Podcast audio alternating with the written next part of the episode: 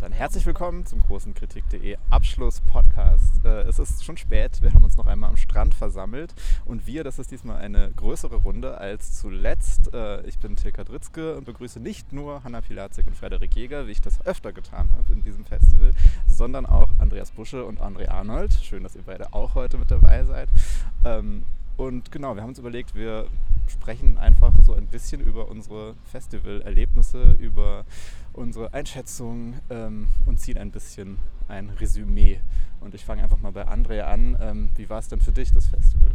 Ähm, ja, kurz gesagt, es war äh, befremdlich angenehm oder angenehm befremdlich, je nachdem, wie man es auslegen will, weil natürlich äh, die ganze Handhabung der Corona-Situation hier in ihrer ganzen zweifelhaften äh, Lachsheit zum Teil dann schon irgendwie ein bisschen äh, surreal angemutet hat.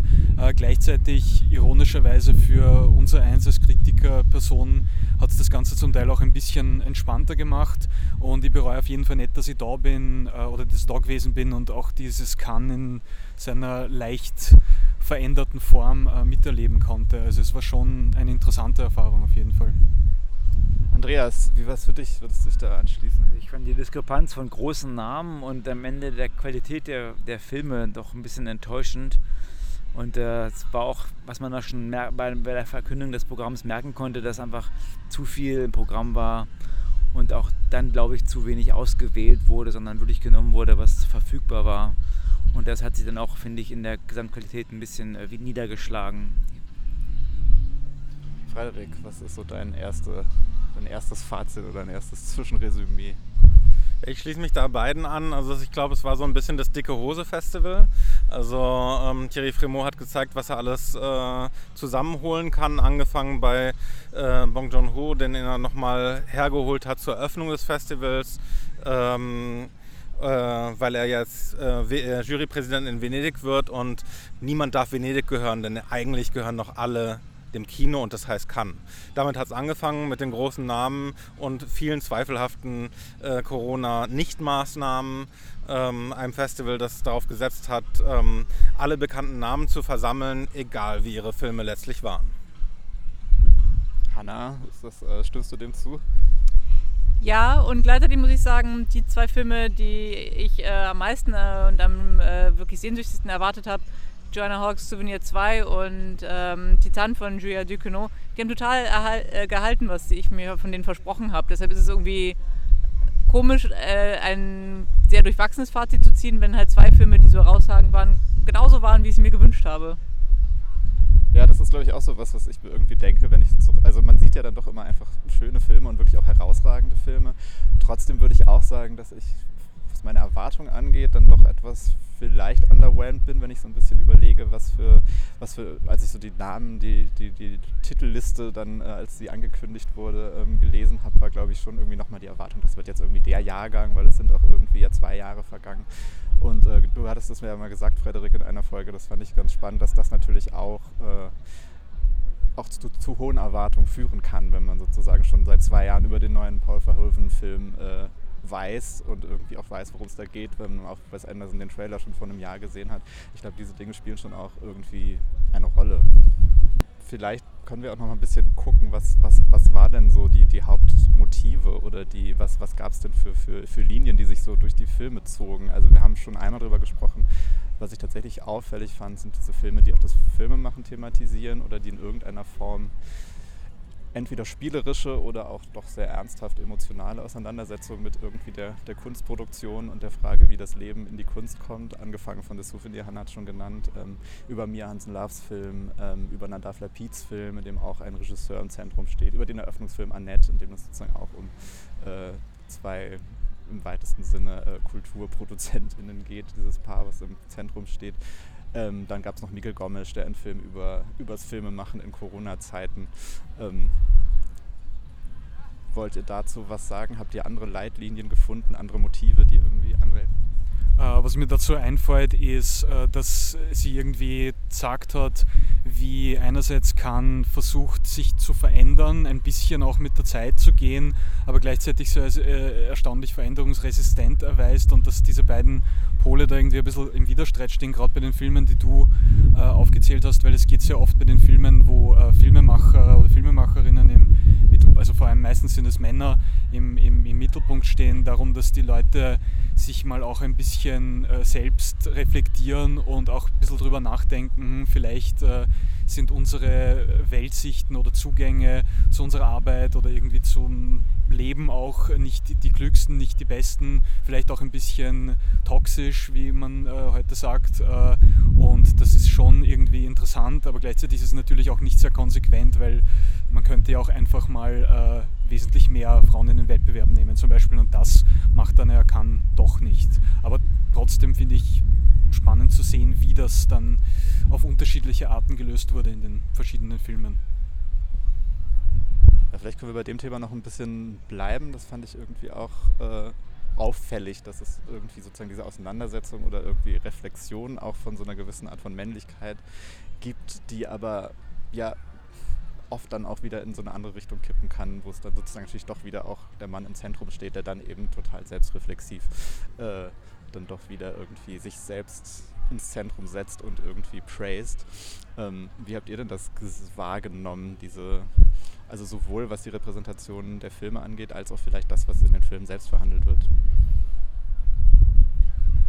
Also für mich hat sich das auch alles in der Tendenz äh, verstetigt, dass es wahnsinnig viele weibliche Brüste zu sehen gab in diesem Jahr, was einerseits halt mit einer unverkrampfteren und auch nicht sexualisierten Darstellung von Regisseurinnen zu tun hatte, wie halt eben die nackte Frauenkörper gezeigt haben und gleichzeitig halt eben auch die Altmänner weiter an den Schauwerten festhielten und zum Beispiel auch Wes Anderson so viele nackte Brüste wie glaube ich noch nie äh, gezeigt hat. Und diese dieses Nebenher macht ja auch irgendwie das aus die Pole zwischen denen man auch so als Zuschauerin äh, schwankt. Ähm, natürlich gehört auch irgendwie nackte Körper halt irgendwie zum Kino dazu und äh, ihre Darstellung kann so unterschiedlich sein wie das Kino selbst. Und gleichzeitig war das halt eben in der Menge dann halt irgendwie auch wirklich dann äh, bezeichnend, dass es halt eben doch in sich äh, so eine Schauwertsteigerung darstellte und die halt irgendwie wieder in so ein interessanteres Gleichgewicht zu bringen, wo halt eben ja man nochmal genauer auf äh, Körper schaut. Das ist glaube ich so die Aufgabe, die sich kann jetzt in diesem Jahr so ein bisschen oder fürs nächste Jahr besser gestellt hat. Also in diesem Jahr hat es das noch nicht so richtig hinbekommen.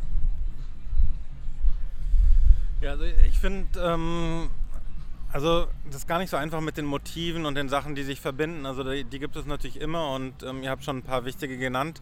Ähm, das Problem dieses Jahr an Cannes war ja, dass es sich ähm, auf eine Art und Weise einem Berlinale-Erlebnis angenähert hat mit der Überfülle an Filmen. Ich meine, das ist immer, das klingt so von außen wie eine absurde Beschwerde, weil ähm, was kann es Besseres geben als äh, viel Auswahl bei einem Filmfestival?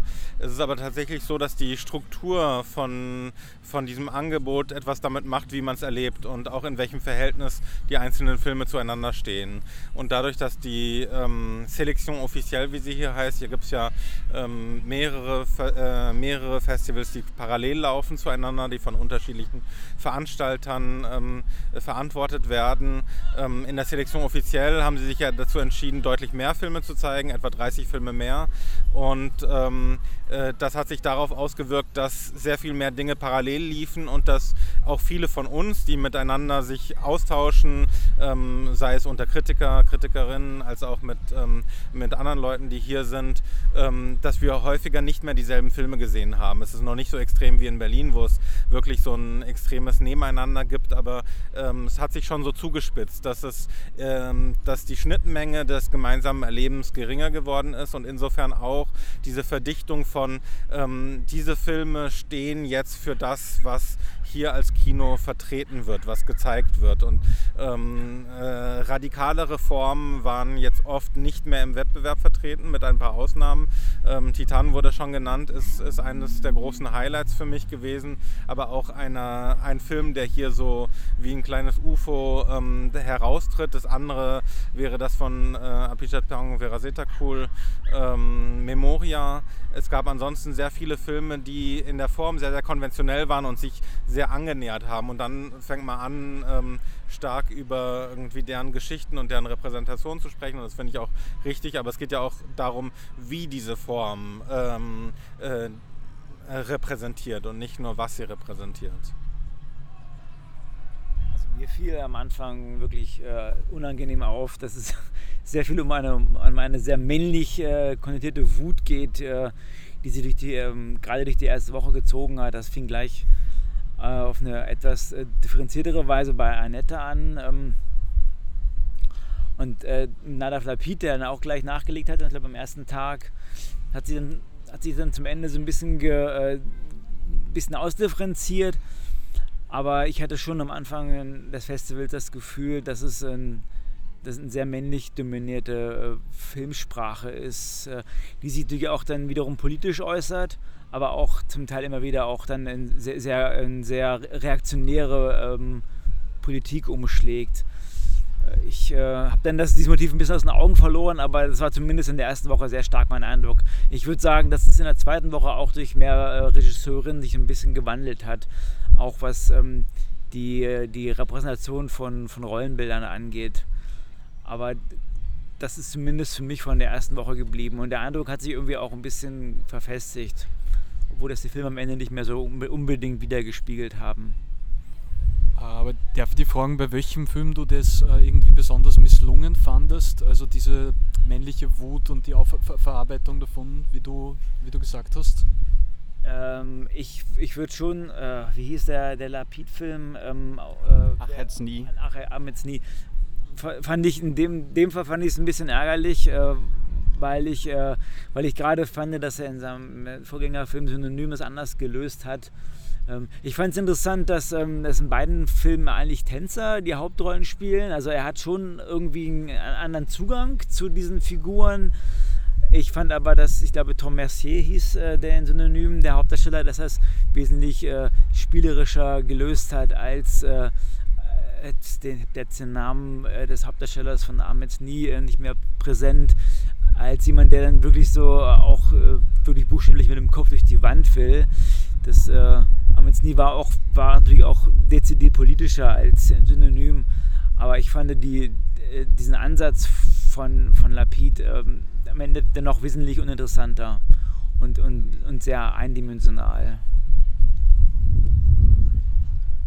Ja, vielleicht ist das auch so ein bisschen, also ich fand ja irgendwie spannend, dass es nicht jetzt nur immer sozusagen männliche Regisseure waren, die ähm, ein bestimmtes Thema verhandelt haben, sondern auch in Figur, also auch in so einem Film wie von Joachim Trier, ähm, da finde ich, kommt das irgendwie so ein bisschen zusammen. Da geht es ja eigentlich auch um eine Frau, aber dann steht eben doch irgendwie dieser Comiczeichner im, im Vordergrund.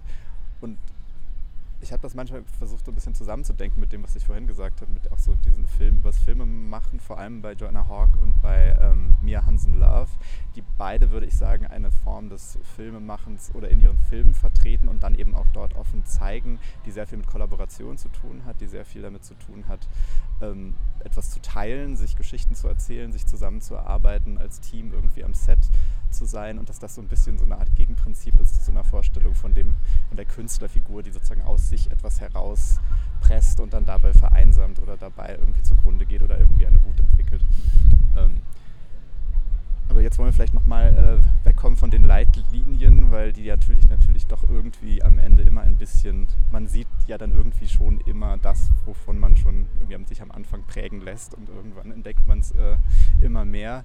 Ähm, was waren denn so dann doch vielleicht so besondere Momente für euch oder vielleicht auch Überraschungen? Also zum Beispiel ich, bei mir wächst der finnische Wettbewerbsbeitrag irgendwie im Kopf immer mehr, von dem ich vorher nicht viel wusste. Ich wusste nicht viel, worum es geht. Ich hatte den ersten Film des Regisseurs Juho Kuosman nicht gesehen.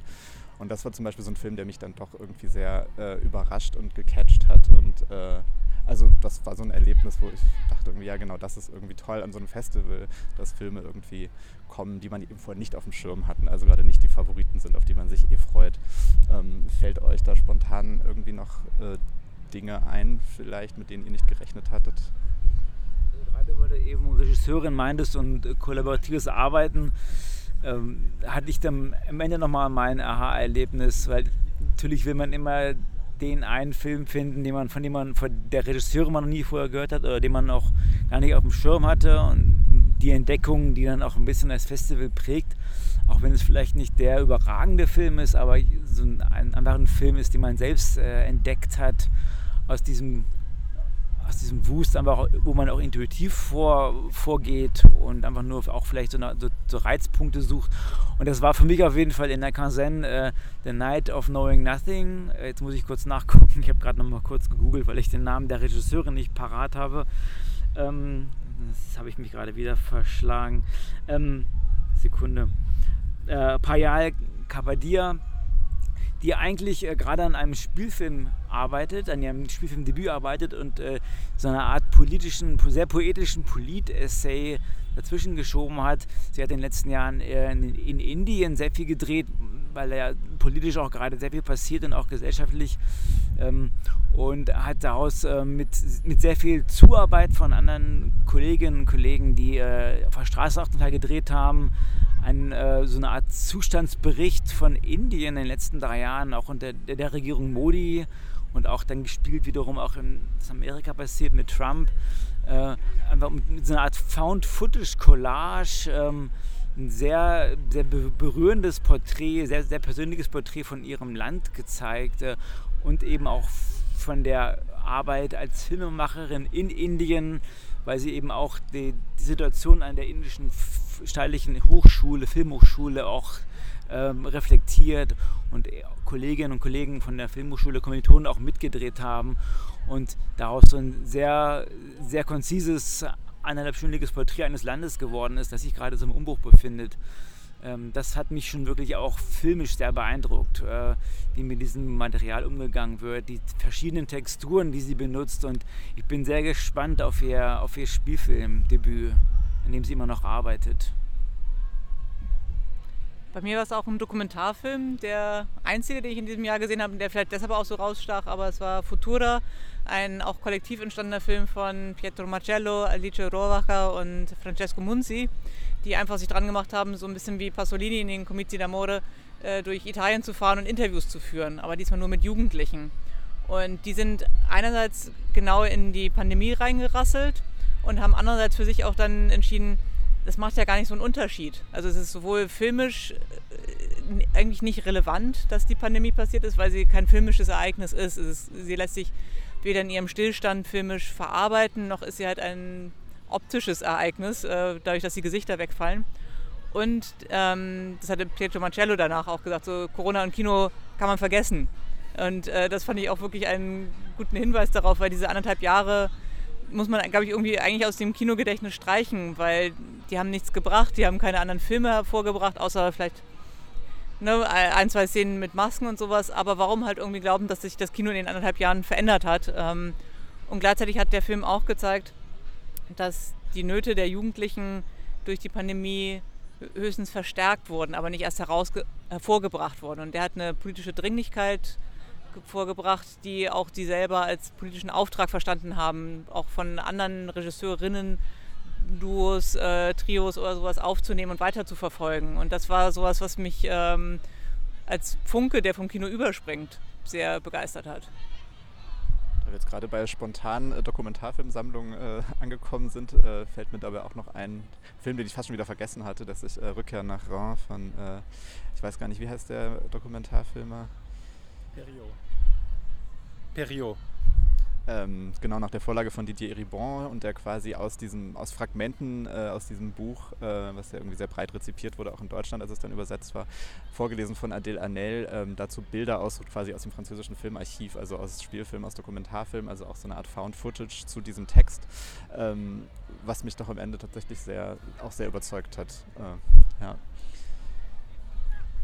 Ähm, also um was aus dem Wettbewerb vielleicht noch zu nennen, also ich glaube Titan von, ich hoffe ich versemmel den Namen nicht, Julio, äh, Julia Ducournau äh, ist äh, sehr stark, finde ich, und äh, auch eher spät programmiert, aber dann wirklich so ein richtiger ästhetischer Wuchtbrocken und auch ein Film, der irgendwie wirklich, glaube ich, die Regisseurin auch markiert als äh, jemanden, die, die noch äh, für einiges an Furore sorgen wird und auch ein spannender Film, weil er so eigentlich so ein bisschen die Reffen-Ecke hier in Cannes so besetzt, aber trotzdem mit den Genremotiven dann auch was ganz Eigenes macht und auch äh, ganz toll über die Inszenierung von Vincent Landons äh, Körper in dem Film dann auch ganz viel mit, mit Rollen Bildern in diesem äh, Genre-Kontext spielt, aber trotzdem auch die, die Freuden, die man mit diesem Kino verbindet, ganz, äh, ganz deutlich bedient äh, und, und effektiv.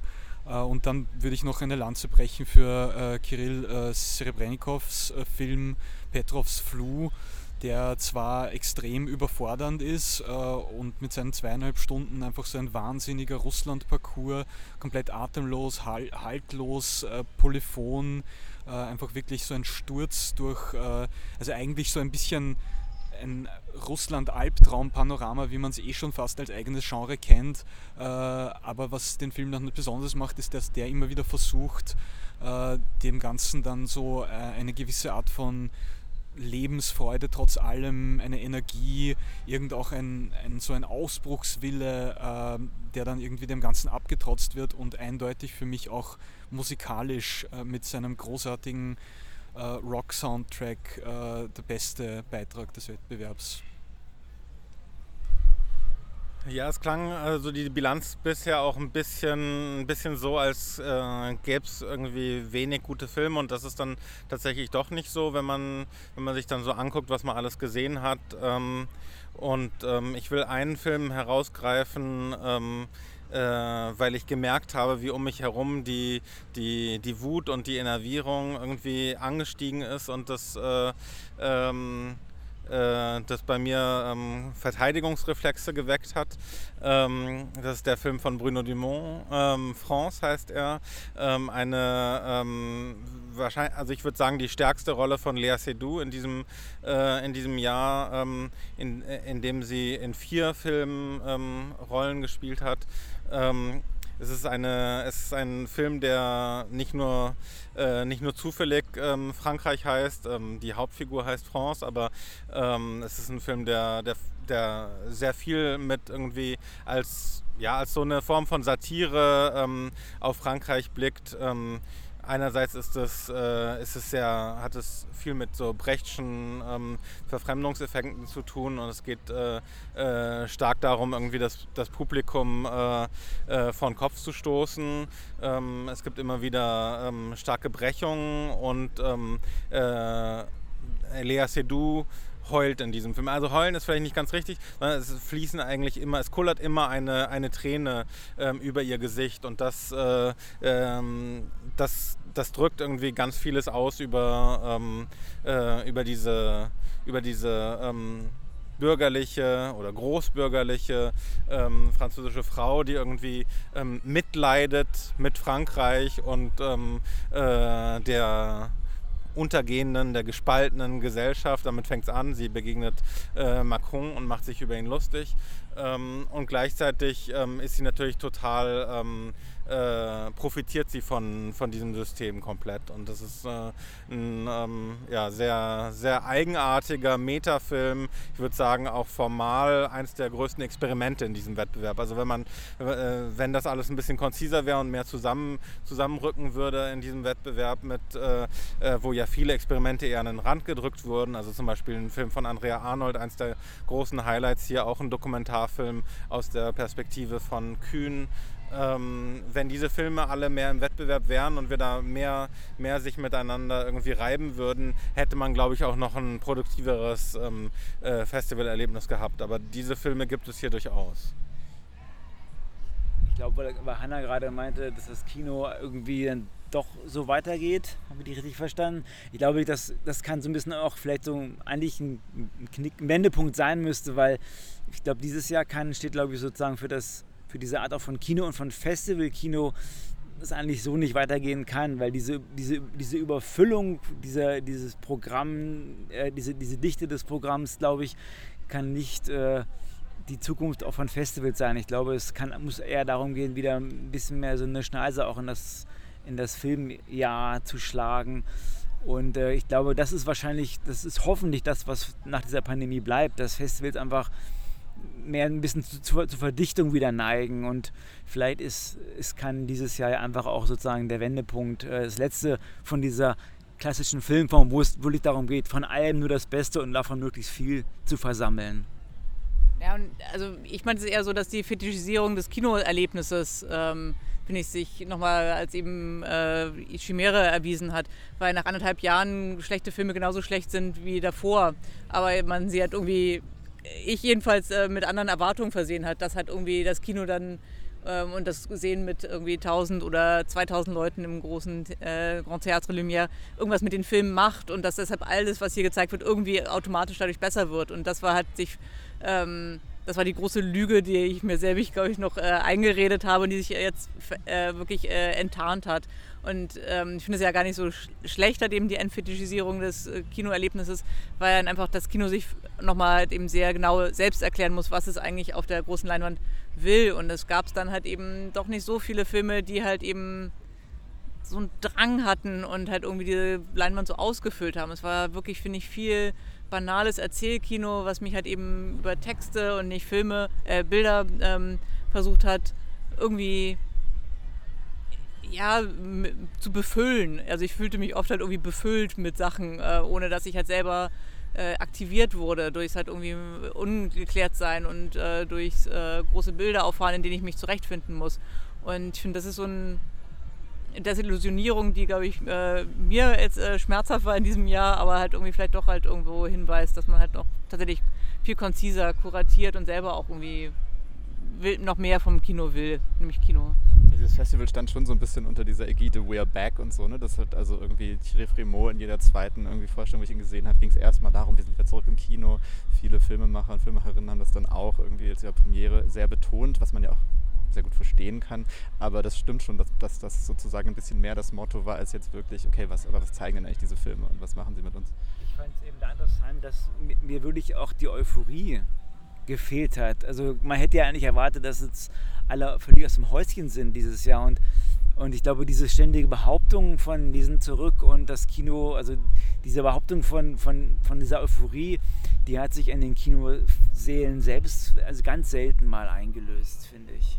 Ja gut, weil es gibt viele Gründe auch verhalten zu sein und ein bisschen vorsichtig zu sein. Und ähm, äh, das ist ja das, was wir anfangs beschrieben haben mit dieser und immer wieder zwischendrin äh, mit dieser mit diesem laxen Umgang und mit dieser irgendwie inkohärenten Politik irgendwie hier ein Festival zu machen ähm, mitten in einer Pandemie und dabei irgendwie ähm, sich eher lustig zu machen über vernünftiges Vorgehen. Ich glaube, dass das dann schon auch vieles dazu beiträgt, dass man ähm, dass, dass diese Euphorie einfach gedämpft ist.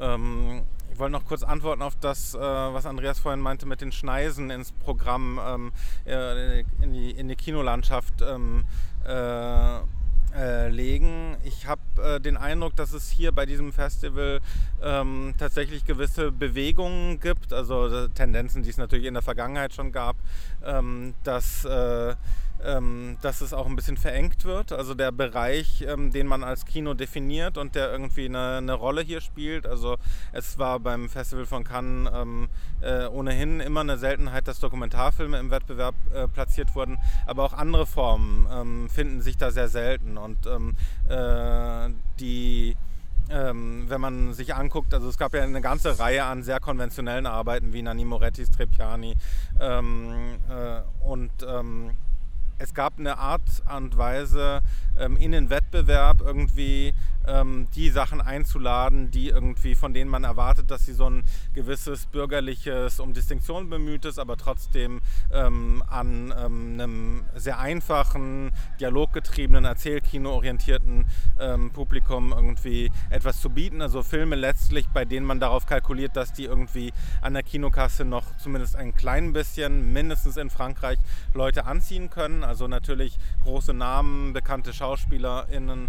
Ähm, und äh, dass, dass Filme von, ähm, äh, von Leuten, die versuchen, da ein bisschen was Radikaleres machen. Ich denke zum Beispiel an einen Film wie Evolution von Cornel Mondruzco, ähm, der mit seinem letzten Film im Wettbewerb war und hier, hier was äh, relativ Eigenwilliges probiert, ähm, auch formal ähm, äh, dass der dann in, in der Nebenreihe läuft, äh, Cannes Premiere oder auch Mathieu Amalric ist mit einem Film hier, der vielleicht sein bester bisher ist, Serre Fort, ähm, mit Vicky Krebs in der Hauptrolle, ähm, wirklich einer ähm, äh, sehr eigenwilligen ähm, Trauerbewältigung.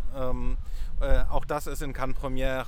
Also es gibt, ähm, das heißt jetzt nicht, dass Cannes Premiere der bessere Wettbewerb ist, das meine ich damit nicht. Da laufen ja auch Filme wie Desplechin, ähm, den man sich hätte vielleicht auch ganz sparen können. Aber wenn ich da ganz kurz dazwischen fragen darf, ich habe es tatsächlich, glaube ich, geschafft, keinen einzigen Film aus Cannes Premiere zu sehen und frage mich tatsächlich gerade jetzt im Rückblick, man hat sich vorher schon nicht ganz gewusst, was ist das eigentlich für eine Sektion, wozu ist die da? Würdest du jetzt sagen, dass das ist sozusagen der Ort, wo dann auch bekanntere FilmemacherInnen irgendwie experimentellere Arbeiten gemacht haben? Oder war das jetzt Zufall, dass da Andrea Arnold und Cornel Mondruccio vielleicht zwei Beispiele sind? Was, was, was soll denn dieser neue, diese neue Sektion? Naja, es ist tatsächlich inkonsequent. Also es geht, äh, also ich glaube, die, Funkt die Hauptfunktion war, ähm, äh, mehr Leute an sich binden zu können und zu sagen, all diese Leute laufen auch bei uns. Wir haben also mehr Platz. Wir, ähm, wir lassen für Venedig und ähm, andere Festivals nach uns nichts übrig. Wir gönnen denen nichts ähm, äh, und alle haben ihren Platz bei uns zu Hause. Also die positive Weise ist ja, das sind die, die uns ähm, loyalen Filmemacher, denen wir auch loyal gegenüber sein wollen. Äh, Fremont hat ähm, vor der Premiere Premiere von Evolution gesagt, ihr werdet dann schon sehen, das ist kein Film für den Wettbewerb. Ähm, was ich wirklich eine extrem äh, herablassende Art und Weise finde, über, äh, äh, über diesen Film zu reden, was ich auch falsch finde in der Einschätzung. Ähm, aber darüber könnte man dann streiten. Ähm, tatsächlich sind dort zum Teil eben eigenwilligere Arbeiten, aber auch total konventionelle. Also das ist, ähm, das ist jetzt nicht konsequent in eine Richtung gedacht. Ähm, genauso wie der Certain Regard ja auch irgendwie verdichtet wurde auf ähm, äh, vor allem Filmemacherinnen, die man noch nicht kennt. Ähm, aber das, da, äh, klare Linien gibt es nicht und ich würde auch sagen, dass, das, ähm, dass es eher so ist, dass insgesamt beim Festival in der Selektion offiziell ähm, alles, was ein bisschen radikaler ist, ähm, äh, eher so einen Quotenplatz einnimmt. Ne? Also wir haben dann einen Film wie Titan, wir haben dann einen Film ähm, wie Annette in der äh, in, als Eröffnung, der auch ja speziell ist, aber eben mit, ähm, mit sehr bekannten HauptdarstellerInnen. Also es gibt so ein paar Plätze, Veraceta Cool hat den noch wegen Tilda Swinton, also oder wieder, ne, mit seinem vielleicht ähm, äh, noch besseren und noch aufregenderen Film Cemetery of Splendor war ja nur im Certain Regard. Also ich, ich habe schon den Eindruck, dass es so Tendenzen geht, äh, gibt, ähm, äh, auch in der Abwehrkraft gegen, ähm, äh, gegen Streaming-Dienstleister ähm, eher eine Verengung des Begriffs von Kino im Wettbewerb hier zu forcieren. Ja, und daran kurz anzuschließen, sehe ich auch ähnlich und es wird ja auch, also es ist tatsächlich, wie, wie vorher ich auch schon gesagt habe, dass quasi Veränderung, der Veränderungsdruck ist groß, aber wie Frederik gerade meinte, irgendwie versucht man das eher so auf den Seiten abzufangen, aufzufangen. Es gibt ja auch, glaube ich, ich weiß nicht, ob schon erwähnt wurde, das Klimakino wo ein Film von äh, Louis Garrel auch eine Regiearbeit zum Beispiel läuft. Und das ist dann halt jetzt auch so ein bisschen wie das kulinarische Kino in Berlin, so irgendwie die Alibi-Schiene, wo man jetzt auch sagt, ja, darum kümmern wir uns jetzt auch noch. Und natürlich ist es schön, dann laufen dort auch vielleicht Filme, die, ähm, die, ähm, also die, auch, die auch spannend sind. Äh, aber natürlich trotzdem wird das dadurch auch wieder vernischt und äh, man merkt auch in Regard man auch, also meines Erachtens zum Beispiel der Film von äh, Sebastian Meise, Die große Freiheit, wäre absolut wettbewerbstauglich gewesen. Äh, warum das dann irgendwie nicht, also das ist dann halt wieder die Frage, ob das dann irgendwie doch äh, zu äh, schwierig oder zu, zu, also will ich jetzt gar nicht spekulieren. Es ist nur immer wieder verwunderlich für mich hier und soweit ich das in der Zeit, in der ich bis jetzt hier war, mitbekommen habe, war das eigentlich auch äh, immer schon so und äh, man versucht halt jetzt neue äh, Wege zu finden, um den Wettbewerb so frei zu halten von, von den äh, ästhetischen Fremdkörpern. Wie lange sich das hält, das, äh, das ist die spannende Frage, also wie lange das noch äh, haltbar wird. Wir hatten ja eben auch schon mal aus Spaß äh, überlegt, wer jetzt die Goldene Palme gewinnen könnte, was ja auch nicht das einzige Kriterium ist für das, für das Jahr. Und es ist ja immer auch schwierig zu spekulieren, wie eine Jury äh, entscheidet. Da spielen so viele Faktoren eine Rolle. Aber wir sind am Ende auch, weil wir ein bisschen ratlos gewesen sind und weil wir alle, alle befürchten, dass Titan wahrscheinlich nicht die Goldene Palme gewinnt, dann doch wieder bei so Filmen geblieben wie Fahadi, äh, A Hero oder Hamaguchi, Drive My Car. Und ich hätte so ein bisschen die Sorge, auch wenn jetzt kein nicht der Maßstab ist, dass wenn dann so ein Film am Ende dann doch die Goldene Palme gewinnen würde, das ist auch, finde ich, ein ganz schlechtes Zeichen für das Kinosetz, weil das ist dann wirklich so das extremst erwartbare, ähm, was ja auch schon woanders, die ja schon woanders Preise gewonnen haben. Und wenn das aber jetzt sozusagen der Maßstab ist, den kann setzt, ähm, dann würde ich wirklich sagen, dass wir in den letzten eineinhalb Jahren echt, äh, dass das Kino echt auch einen Boden verloren hat und an Möglichkeit, an Chancen verloren hat. Ja, das wird dann noch ein bisschen die spannende Frage oder vielleicht nicht die entscheidendste Frage, hast du auch schon gesagt, aber genau, am Samstagabend ähm, werden die Palmen verliehen. Und für, ich weiß, ich glaube, so einig wir uns sind, dass Titan für uns alle irgendwie auch einer der herausragenden Filme im Wettbewerb sind, sind wir uns vielleicht auch einig, dass er wahrscheinlich nicht die Goldene Palme gewinnen wird. Wer, wen habt ihr denn noch so auf dem Zettel als mögliche Palmgewinner? Oder habt ihr da Hoffnung auf einen eurer Favoriten? Oder seht ihr da auch eher wie Andreas so ein bisschen die, die Angst vor einem vielleicht eher etwas konventionelleren, etwas biederen, etwas äh, überraschungsfreien Siegerfilm? Ja, ich finde das Schwierige bei diesen, also man macht das ja so ähm, ein bisschen aus Spaß, dieses irgendwie zu überlegen, ähm, wie könnte so eine Jury ticken, aber gleichzeitig unterstellt man denen damit dann auch irgendwie so eine, ähm, so eine gewisse Logik und ich glaube, dass das bei, ähm, bei Juryarbeiten selten der Fall ist. Also meistens ist es äh, eher so, dass ähm, eben unterschiedliche Biografien und Perspektiven aufeinandertreffen und dass es ein paar gibt, die leidenschaftliche Plädoyers halten für, ein, äh, für einzelne Filme, ähm, die sich vielleicht nicht durchsetzen können und dann gibt es einen Kompromisskandidaten. Ich glaube nicht, dass es so ein, ähm, dass es da, dass da sowas zusammenkommt, dass, dass es, also selbst wenn man dann den Gewinner hat, möglicherweise, ne, wenn man sich jetzt vorstellt, das wäre vielleicht A Hero von Asghar Fahadi, ähm, sein bester Film seit einigen, seit einigen Jahren, ähm, der auch ähm, für einen interessanten Teil des iranischen Kinos steht, der auch sehr politisch ist, ähm, der wirklich einiges zu bieten hat und gleichzeitig ähm, eben jetzt nicht so überrascht, weil man von ihm schon einiges in diese Richtung kennt. Ähm, dann kann es aber eben auch zu, also ich glaube nicht, dass wir die Gründe dann dafür kennen würden, warum diese Filme gewinnen. Also ich glaube, dass, ähm, dass das eben immer so ein Teil dieses Mysteriums bleibt. Ähm, und äh, ich glaube, es ist auch, ähm, es ist, man unterstellt dann den Jurys irgendwie zu einfache, zu einfache Entscheidungsfindungen, die, ähm, die glaube ich, so nicht so zutreffen.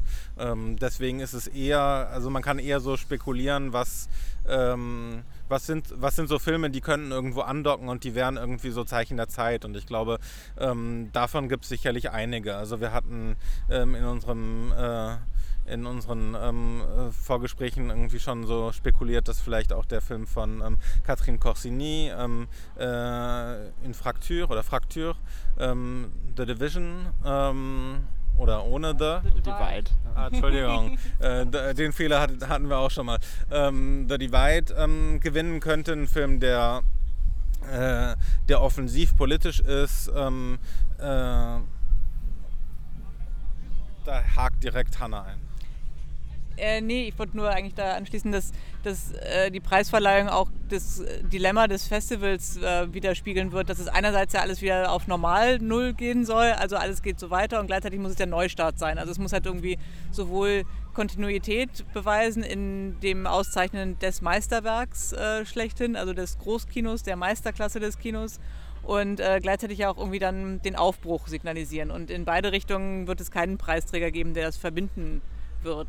Es wäre, glaube ich, ähm, im vorherigen Jahr noch Portrait de la jeune fille en feu gewesen, der halt irgendwie sowohl mit einer Regisseurin und einer lesbischen Liebesgeschichte als auch eben handwerklichen Können das hätte leisten können. Das sehe ich jetzt halt in diesem Jahr nicht so und deshalb wird es halt, glaube ich, eine sehr polarisierende Entscheidung sein. Entweder eine, die für ein konservatives oder jedenfalls konventionelles Handwerk steht oder eine, die halt eben auf einmal nicht mehr in den klassischen Meisterwerksbegriff von Cannes passen wird. Und so wird, glaube ich, irgendwie das Jahr halt eben in äh, ja, diffuse Erinnerungen dann bleiben, weil halt einfach dieser Preis die verschiedenen Erwartungen nicht erfüllen kann, die auch an das Festival gestellt sind. Man muss, glaube ich, nur ganz kurz noch dazu sagen, Entschuldigung, Andreas, ähm, dass, äh, dass wir zwei Wettbewerbsfilme noch nicht gesehen haben. Also es könnte auch sein, dass wir, dass wir morgen äh, noch komplett überrascht werden. Wir nehmen am Donnerstagabend jetzt auf. Morgen laufen noch zwei weitere Wettbewerbsfilme. Einer lief heute, den wir auch nicht gesehen haben. Also genau, es ist... Äh, wer weiß, ob wir nicht auch alle überrascht werden und sogar am Ende irgendwie äh, diesen, diesen Film noch gar nicht erwähnt haben. Jetzt Andreas. Ich glaube, es gibt, ein, es gibt möglicherweise einen Film, der wirklich so ein bisschen den, die, den Spagat zwischen Aufbruch und, und Meisterschaft schafft. Ich glaube, das wäre wirklich der Serebrennikov, das könnte zumindest sein, weil der auf jeden Fall, ähm, der hat auf jeden Fall eine, eine, eine Kinoidee oder eine Idee von Kino und er ist politisch ohne aber äh, es zu übertreiben. Und ich, ich, ich halte es, ich glaube nicht, dass er gewinnen wird, aber da habe ich zumindest von beiden noch so, so Spurenelemente gesehen. Es ist aber auch kein Film, der, finde ich, in die Zukunft des Kinos weist, wenn es sowas überhaupt in diesem Jahr gegeben hat. Außer Titan. Wer wäre denn jetzt so als Abschlussfrage vielleicht nochmal, wenn wir jetzt mal von Titan absehen, mit welchem goldenen... gar nichts absehen. Wollen wir ja nur mal als Gedankenspiel. Äh, wenn wir jetzt äh, davon ausgehen, dass Titan vielleicht nicht die Goldene Palme gewinnt, mit welchem Film werdet ihr denn dann sozusagen am ehesten einverstanden als Palmgewinner? Ja, also quasi, äh, wenn man noch auf Wunder äh, hoffen darf, dann wäre auch eine zweite Palme für äh, Apichatpong Rosetta cool durchaus äh, begrüßenswert und erfreulich, aber ich halte es für ausgesprochen unwahrscheinlich, dass das passieren wird, weil das wäre dann auf jeden Fall ein Film, der, obwohl wir den, die Ästhetik dieses Regisseurs jetzt auch schon seit äh, einiger Zeit äh, kennen, immer noch äh, jemand, der eindeutig für mich zumindest in die Zukunft weist. Also wenn ich, äh, also ganz, ganz realistisch würde ich sagen, wäre ich dann, würde ich sagen Fahadi wahrscheinlich und äh, ein bisschen gewagter, auch vielleicht, das ist jetzt ein bisschen weit hergeholt vielleicht, aber auch im Hinblick auf den letzten Palmgewinner, äh, Parasite, halte ich auch vielleicht Le Fraktur, weil der auch so eine gewisse Energie hat und, und auch so, ein, so, einen, so einen politischen, satirischen Witz hat, ähm, halte ich vielleicht dann sogar noch für eine ganz gute Kontinuität die mir, die, mich auch, die mir auch gefallen würde. Also hätte ich nichts dagegen, wenn der was gewinnen würde. Hätte ich auch nichts dagegen tatsächlich. Ähm, ich habe so ein bisschen das Gefühl, dass eventuell tatsächlich Drive My Car von Ryosuke Hamaguchi gute Chancen hat. Auch ein Film, wo ich jetzt gar nicht mal so mich darüber so beschweren würde, weil das schon auch ein Film ist, der, muss sagen, eher so in dem, was ich dann danach nochmal auch in anderen irgendwie Texten nochmal drüber gelesen habe, wo ich auch so ein bisschen das Gefühl hatte, vielleicht ist mein Seeeindruck da auch ein bisschen von der Festivalerfahrung geprägt und der Film hat es doch einen schon irgendwie sehr reich. Ähm, Frederik, was wäre denn aber sonst deine Wahl ja, mir fällt es tatsächlich schwer, weil es irgendwie für mich nicht diesen einen Film gibt, der, der diese unterschiedlichen Ding, Dinge vereint. Und ähm, äh, Till wollte ja, dass wir Titan nicht nennen aus irgendwelchen Gründen. Ich weiß nicht warum. Äh, Titel vielleicht sonst. Habe ich nur gesagt, weil wir sonst einfach alle Titan genannt hätten. Naja, nee, so einfach ist es nicht. Also ich, ich würde mir schon Amalgame wünschen aus unterschiedlichen Filmen. Ähm, ich, ich hätte nichts dagegen, wenn Annette gewinnen würde. Ich hätte auch nichts dagegen, wenn ähm, äh, France von Bruno Dumont gewinnen würde. Ähm, ich könnte mir vorstellen, dass äh, also für Vera Setakul und auch für ein, für ähm, auch so ein bisschen, weil, weil immer kolportiert wird, dass äh, das irgendwie ist, was Thierry Frémaux irgendwie nie wieder passieren sehen will, ähm, dass irgendwie ein Film wie, ähm, äh, wie damals Uncle Bon Me von Vera Setakul ähm, gewinnt, weil das irgendwie ähm, zu wenig kommerzielles Potenzial hat. Äh, auch darüber äh, würde ich mich freuen ähm, für diesen Filmemacher und für dieses Kino. Ähm, und ähm, ja, es gibt irgendwie, es gibt dann doch einige Filme im Wettbewerb, die irgendwie so ein, ähm, bei, denen, bei denen die Freude da wäre. Ähm, und wie so oft bei Juries erwarte ich immer, dass, und meistens trifft es, äh, tritt es ja auch so ein, ähm, dass sie ganz was anderes auf dem Schirm haben. Hanna, wie ist das bei dir? Bitte nicht Dumont. Das hat Frederik jetzt reinschleichen äh, können, weil wir da nicht mehr drüber geredet haben. Aber ich das wäre sonst unser Tagesthema gewesen, wenn das hier genau. ein normaler Podcast wäre. Ja. Ähm, auch ein, finde ich, äh, Kino, für das man so viel Vorwissen mitbringen muss, dass so viel auch mit diesen äh, Erwartungen, die man dann halt, wenn man über die Jahrzehnte Bruno Dumonts Karriere verfolgt hat, irgendwo hinkommt, wo man dann auch seine Verweigerung der Verweigerung äh, dechiffrieren kann auch eben, finde ich, in eine totale Sackgasse führt, die ähm, ja, aus, aus, der ich einfach schnell wieder raus möchte. Und äh, das muss man nur gesagt haben. Und sonst kann man nur wieder Titan sagen. Am Ende bleibt dann doch Titan. Titan. Als der herausragende Film. Ähm, ähm ja, und äh, Bergman Island ist natürlich auch fantastisch. Also über den äh, haben wir auch ähm, zu wenig geredet und auch da ähm, äh, gibt es hier gewisse Spaltungen innerhalb dieses Podcast, äh, ähm, dieser Podcast-Vereinigung. Ähm, nee, den habt ihr mir schön geredet. Das muss ich jetzt nochmal sagen. Dazu möchte ich auch noch sagen, wenn, einer von den, wenn keiner von den Filmen, die bisher genannt wurden, gewinnen sollte, dann wäre ich auch für, für Bergman Island, definitiv. Ja, äh, dagegen hätte ich natürlich gar nichts einzuwenden. Das stimmt, über den haben wir jetzt gar nicht mehr so viel, äh, irgendwie so viel genannt. Ähm, auch über den finnischen Beitrag habe ich ja schon an eingangs gesagt, hätte ich mich natürlich, würde ich mich nicht beschweren. Ähm vielleicht, noch die, vielleicht müssen wir noch die, die, Flop, die Flop 1 oder so. Also welcher Film hätte es am allerwenigsten verdient, die Palme zu gewinnen? Das äh, wird, mich, wird mich noch interessieren. Ich glaube, bei mir wäre das, ich habe vorhin ist mir aufgefallen, dass ich tatsächlich auch wenig, äh, zwar weniger ähm, so totale Offenbarung erlebt habe hier in Cannes wie sonst, ähm, aber auch wenig, viel weniger, glaube ich, so wirklich Filme, die mich geärgert haben, zumal dann auch nicht im Wettbewerb, sondern vielleicht eher in den Nebensektionen.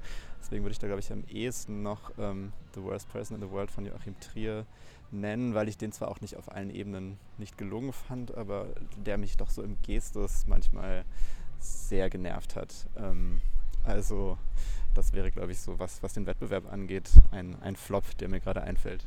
Ja, weil es da eine gewisse Fallhöhe gibt. Also ich glaube, das ist bei weitem nicht der schlimmste Film des Wettbewerbs, ähm, äh, aber, ähm, aber es ist einer, der, der immerhin von irgendwo fällt. Ja? Also der versucht etwas und scheitert dabei. Ähm, ich glaube, da gibt es andere Filme, über die kann ich mich gar nicht groß aufregen, wie äh, Nanni Morettis Trepiani, aber der, der setzt halt so niedrig an, dass das irgendwie, das wäre schon ein großer Affront, finde ich. Wer will noch floppen? von denen, die noch nicht haben. Als großer, großer Bruno Dumont-Fan muss ich leider sagen, dass der bitte auf keinen Fall gewinnen soll. Moretti ist dabei schon von vornherein raus, weil da hatte ich auch überhaupt keine Erwartung und der ist auch ziemlich egal. Aber Dumont habe ich ein bisschen persönlich genommen. Ja, ich glaube, also äh, eigentlich wir haben ja irgendwie vorher schon so viele Filme genannt, bei denen wir uns schon vorstellen könnten, dass sie gewinnen können und das zeigt, dass, dass der Wettbewerb dann doch eigentlich insgesamt auch ja gar nicht so übel war, wie ich jetzt auch äh, bemerke. Äh, aber natürlich, es gibt halt so ein paar Sachen, das, ich finde zum Beispiel den Wes Anderson jetzt eigentlich auch nicht so schlimm, aber gleichzeitig, wenn der gewinnen äh, würde, dann wäre das halt schon ein totales Armutszeugnis für dieses Festival, einfach nur als Geste für quasi die totale Indifferenz gegenüber irgendwelcher, irgendwelchen Formen von Erneuerung. Also und man muss natürlich auch noch dazu sagen, es gibt schon auch im Wettbewerb jetzt noch Filme, die wir gar nicht erwähnt haben, die hier zumindest äh, nicht gut angekommen sind. Der, wenn ich an Champagne denke oder auch der Film von Il Dico in Jedi, das sind schon, glaube ich, auch Filme, die vielleicht bei einigen Kollegen und Kolleginnen äh, gefloppt sind, über die wir uns jetzt aber nicht unterhalten haben. Ähm, Hanna, hast du dann noch einen, einen Flop für uns, einen persönlichen? Ich muss leider auch Dumont sagen, aber weil der, glaube ich, falsch verstanden auch eine Frauenfeindlichkeit in die Hände spielen könnte, weil die Frauenfigur, gespielt von Lea Seydoux, äh, so demontiert wird, dass sie halt eben auch anders gelesen werden könnte, als es Dumont zumindest offen lässt. Und das wäre auch irgendwie, finde ich, ein äh, fatales Signal. Es ist schade, dass wir nicht einen eigenen Podcast gemacht haben zu dem, weil da gäbe es wirklich viel zu sagen. Also das ist ein ähm, extrem äh, äh, komplexer Film, der, ähm, der sich tatsächlich für viele Missverständnisse anbietet. Und genau das ist, ähm, also nicht, nicht, dass das nicht ein Kino für viele Missverständnisse anbietet, aber ein Kino, das irgendwie ähm, tatsächlich ähm, so ähm, Prismen bietet, das hat mir oft gefehlt. Also das ist so ein, so ein Film wie der von, von Njedi, ähm, Story of My Wife, das ist für mich schon so ein, so ein Tiefpunkt. Das ist tatsächlich auch der einzige Wettbewerbsfilm, aus dem ich äh, rausgegangen bin und die Kalendersprüche irgendwann einfach so satt hatte.